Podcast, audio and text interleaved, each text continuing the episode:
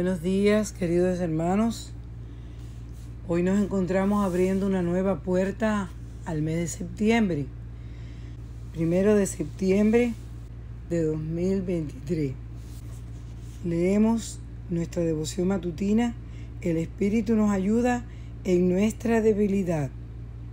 Y el versículo se encuentra en Romanos 8:26. El Espíritu nos ayuda en nuestra debilidad pues ¿qué hemos de pedir como conviene? No lo sabemos, pero el Espíritu mismo intercede por nosotros con gemidos indecibles. A unos dos mil creyentes se le hizo una encuesta en la que se les preguntó cuáles eran sus peticiones al orar. Las respuestas se agruparon en dos categorías, peticiones terrenales y peticiones espirituales. La mayor parte del contenido de las plegarias estaba relacionada con la familia, la salud, la seguridad financiera y las preocupaciones generales de la vida.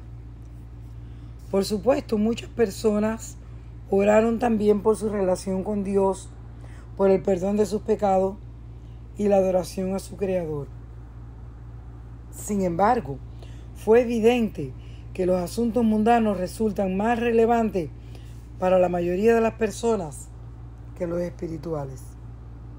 El apóstol Santiago, con todo el pragmatismo que lo caracteriza, se refiere al egoísmo de nuestras oraciones al decir, ustedes quieren algo y no lo obtienen, matan, sienten envidia de alguna cosa y como no la pueden conseguir, luchan y se hacen la guerra.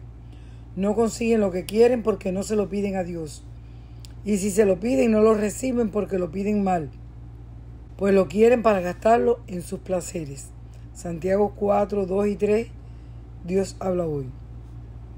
Estas palabras me asustan. Describen a una persona que ora, pero que tiene intenciones asesinas, que es envidiosa, que es codiciosa, que se para frente a Dios y expresa sin tapujos lo que desea. Me he preguntado en diversas ocasiones, ¿soy de esos que oran así? Soy uno de los que piden mal, de los que solo procuran satisfacer las apetencias insaciables de una naturaleza caída. Si soy uno de esos, entonces, ¿qué hago? ¿Dejo de orar? No. La solución no es dejar de orar, sino pedirle a Dios que mis peticiones sean transformadas por el Espíritu. Mira cómo lo presenta Pablo.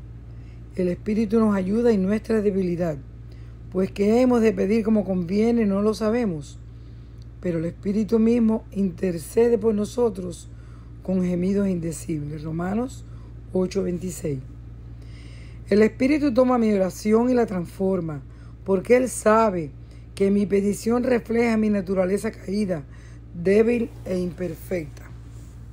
El Consolador toma mi oración intercede por mí y la transforma.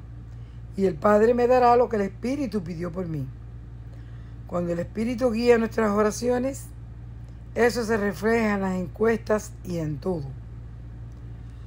Dios bendiga a cada uno en este día, que podamos sacar buen provecho de lo que hemos estudiado en esta mañana, que el Espíritu pueda transformar nuestras oraciones.